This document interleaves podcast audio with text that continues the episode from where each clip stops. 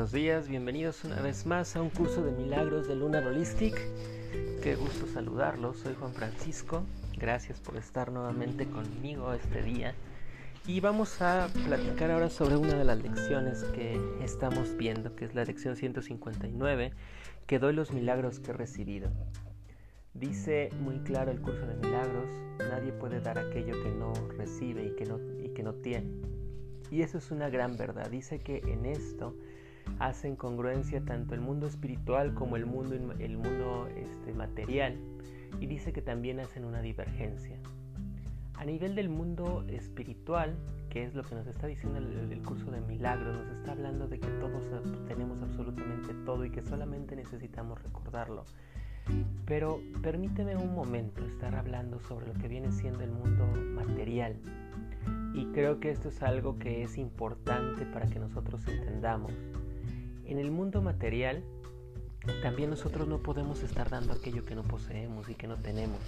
Y no solamente estoy hablando de las cosas físicas, las cuales son obvias que nosotros no podemos dar si evidentemente no tenemos nada de eso. Pero a lo que me estoy refiriendo es, por ejemplo, a todas esas cosas emocionales y aquellas cosas mentales que últimamente también he estado capacitando muchas veces. Es decir, ¿cómo puedes tú poseer la capacidad para dar, por ejemplo, a tus hijos amor cuando no se te enseñó? ¿Cómo puedes intentar a estarles eh, dando, por ejemplo, afectos a través de caricias corporales cuando a ti tampoco no se te dieron? Es intentar encontrar eh, coyunturas que a veces ni siquiera podemos entender porque nunca las vivimos y nunca las recibimos. Y lamentablemente el ser humano es así. El ser humano puede estar compartiendo todas aquellas que, cosas que conoce y que sabe, sin embargo no puede compartir aquellas cosas que no conoce y que no sabe. Es evidente. Entonces no puedes dar aquello que no puedes, aquello que tú no tienes. Eso es como muy claro. En ocasiones de repente juzgamos a las personas porque quisiéramos que fueran de una determinada manera X, Y o Z, cuando en realidad si nosotros nos podemos a pensar, ellos tampoco pueden dar aquellas cosas que jamás recibieron y que no saben cómo son. Y eso también aplica para nosotros. A veces nosotros queremos dar cosas. ¿Y cómo puedes dar aquello que ni siquiera tú sabes que tienes?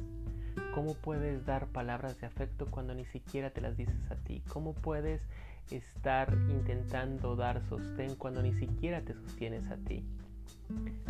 Eso es lo que en lo que están coincidiendo los dos mundos. Nadie puede dar aquello que no posee. Sin embargo, ¿en dónde se empiezan a separar?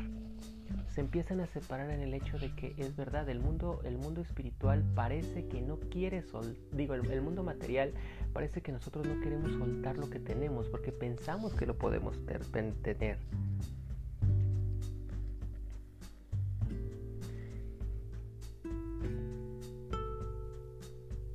Sin embargo, en el mundo espiritual no es así. En el mundo espiritual cada vez conforme nosotros vamos dando más, más cosas vamos teniendo. ¿Por qué? Porque el universo, ya no lo han estado diciendo, es un, es un universo infinito que solamente necesita que lo pongamos a trabajar, que podamos pedir aquellas cosas que necesitamos y aquellas cosas que nos hacen bien. Y que cuando nosotros hacemos eso, entonces el universo se encarga de que tengamos cada vez más y más y más y más cosas. Eso es en lo que se diferencia. En este mundo parece que queremos anhelar cosas, las queremos guardar, las queremos encapsular, queremos meternos en ese proceso que podría emparejarse con lo que se puede llamar lo que viene siendo los apegos y entonces en base a eso estar cerrándonos y no querer soltar las cosas. ¿Por qué? Porque normalmente estamos trabajando desde la estructura egoica, en donde la estructura egoica piensa o siente que en realidad lo que tenemos es aquello que poseemos y que cuando lo soltamos o cuando lo damos, entonces lo estamos perdiendo y junto al momento de hacerlo empezamos a morir. Y evidentemente no queremos morir y es por eso por lo cual hay veces que nos cuesta tanto tanto tanto soltar y soltar aquellas cosas materiales aquellas cosas espirituales y aquellas cosas emocionales con las que nos encuentran atados. También dice el mundo espiritual, ¿qué es en realidad aquello de lo que poseemos y de lo que nos están invitando el día de hoy a que nosotros compartamos con los demás? Y fíjate que no es ninguno de los regalos que nosotros pudiéramos pensar como dones o talentos, sino simple y sencillamente de lo que nos están hablando es del hecho y del punto en el cual lo que nos están diciendo que nosotros estemos compartiendo es la visión del Cristo, y entendamos la visión del Cristo no como la visión de Jesucristo. Jesucristo es uno de los Cristos, pero no necesariamente está hablando el curso de milagros de Jesús, el Cristo, sino de el Cristo.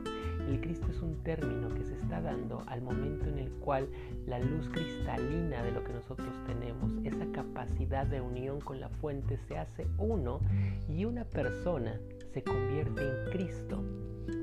En este caso, en la analogía del Maestro Jesús, el Hijo del Hombre se convierte en el Hijo de Dios al momento de convertirse en Jesús el Cristo como un título.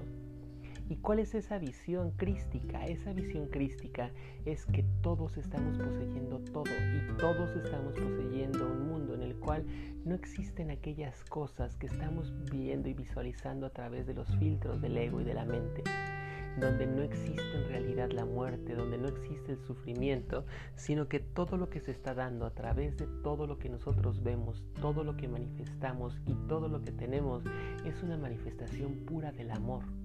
Es decir, que nosotros hemos estado entrenando durante todos estos días al momento de estar quitando capa tras capa del ego para estarnos intentando acercar a esta visión completa de lo que nosotros tenemos. Si nosotros llegamos a tener esa visión, entonces podremos estar libres de estar juzgando, libres de estar criticando y libres finalmente de estar esperando y creando expectativas hacia aquellas cosas que nosotros pensamos que deben de ser de alguna forma o que se deben de manifestar de alguna forma este, particular o, o peculiar. Ese es el reto que estamos teniendo el día de hoy, pero aparte del reto, se convierte completa y totalmente en un regalo completo de lo que está pasando con nosotros y de lo que nos están pidiendo en el curso de milagros como un regalo para el día de hoy.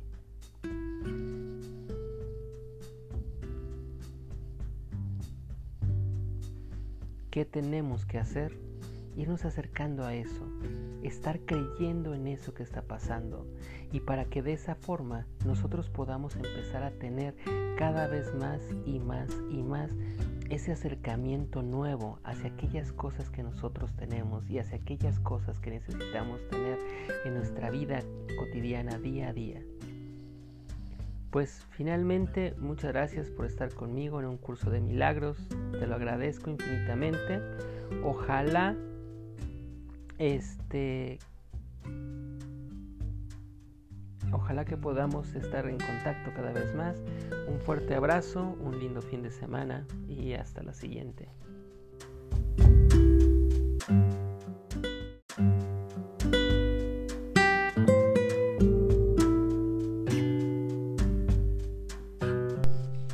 Doy los milagros que he recibido. Nadie puede dar lo que no ha recibido. Para dar algo es preciso poseerlo antes y en este punto, las leyes del cielo y las del mundo coinciden, pero en este punto también difieren. El mundo cree que para poseer una cosa tiene que conservarla, y la salvación enseña lo contrario. Al dar es como reconoces que has recibido y es la prueba de que lo que tienes es tuyo. Comprendes que estás sano cuando ofreces curación. Aceptas que el perdón se ha consumado en ti cuando perdonas. En tu hermano te reconoces a ti mismo y así te das cuenta de que eres pleno. No hay milagro que no puedas dar, pues todos te han sido dados. Recíbelos ahora abriendo el almacén de tu monte donde se encuentran y dándoselos al mundo. La visión de Cristo es un milagro. Viene de mucho más allá de sí misma, pues refleja el amor eterno y el renacimiento de un amor que nunca muere y que se ha mantenido velado. La visión de Cristo representa el cielo, pues lo que ve es un mundo tan semejante al cielo que lo que Dios creó perfecto puede verse reflejado en él. En el espejo tenebroso que el mundo presenta solo pueden verse imágenes distorsionadas y fragmentadas y el mundo real representa la pureza del cielo. La visión de Cristo es el milagro del que emanan todos los demás milagros. en su fuente y aunque permanece con cada milagro que da, sigue siendo tuya. Es el vínculo mediante el cual el que da y el que recibe se unen en el proceso de extensión aquí en la tierra, tal como somos uno con el cielo. Cristo no se ve pecados en nadie y ante su vista los que son incapaces de pecar son todos uno. Su santidad les fue otorgada por su Padre y por Cristo. La visión de Cristo es el puente entre los dos mundos y tú puedes tener absoluta confianza de que su poder te sacará de este mundo y que te llevará a otro donde has sido santificado por el perdón. Las cosas que aquí parecen completamente sólidas, allí son meras sombras, transparentes y apenas visibles, relegadas al olvido y a veces incapaces de poder opacar la luz que brilla más allá de ellas. La visión se le ha restituido la santidad y ahora los ciegos pueden ver. Este es el único regalo del Espíritu Santo, el tesoro al que puedes recurrir con absoluta certeza para tener todas las cosas que pueden contribuir a tu felicidad. Todas las ellas ya se encuentran aquí y se te dan tan solo con que las pidas. Aquí las puertas no se cierran nunca y a nadie se le niega la más mínima petición ni su necesidad más apremiante. No hay enfermedad que no esté ya curada, carencia de que no se haya suplido, ni necesidad que no haya sido satisfecha en este, el áureo tesoro de Cristo. Aquí es donde el mundo recuerda lo que perdió cuando fue construido, pues aquí se le repara y se le renueva, pero bajo una nueva luz. Lo que estaba destinado a ser la morada del pecado se convierte ahora en el centro de la redención y en el hogar de la misericordia, donde se cura a todos los que sufren y donde se les da la bienvenida. A nadie se le niega la entrada en este nuevo hogar donde le aguarda la salvación y nadie es un extraño aquí. Nadie le pide a nada a otro salvo el regalo de aceptar la bienvenida que se te ofrece. La visión de Cristo es la tierra santa donde las azucenas del perdón echan raíces y ese es tu hogar y desde ahí se pueden llevar al mundo pero jamás podrán crecer en sus tierras estériles y superficiales porque tienen la necesidad de la luz y del calor y así como el amoroso cuidado de la caridad que Cristo les provee. Necesitan el amor con el que Él las contempla y se convierten en sus emisarios que dan tal como recibieron. Toma lo que quieras de su depósito para que sus tesoros puedan multiplicarse. Las azucenas no abandonarán su hogar cuando se traen al mundo y sus raíces siguen aún allá. No abandonan su fuente, sino que llevan su beneficio consigo y convierten el mundo en un jardín como aquel que vinieron y de que recordaron, con una fragancia todavía mayor ahora son doblemente benditas. Han transmitido los mensajes de Cristo que traían y éste les han sido devueltas y ellas se los llevan de vuelta gustosamente a Él. Contempla el caudal de milagros despegados ante ti para que los des y no eres acaso merecedor de esos mismos regalos cuando Dios mismo dispuso que se te concedieran. No juzgues al Hijo de Dios, sino sigue en el camino que Dios ha señalado. Cristo ha soñado el sueño de un mundo perdonado. Ese es su regalo a través del cual puede tener una dulce transición de la muerte a la vida, de la desesperación a la esperanza y permitámonos por un instante soñar con Él. Su sueño nos despierta la verdad, su visión nos provee de los medios de los cuales regresar a nuestra santidad eterna en Dios, de la cual nunca partimos.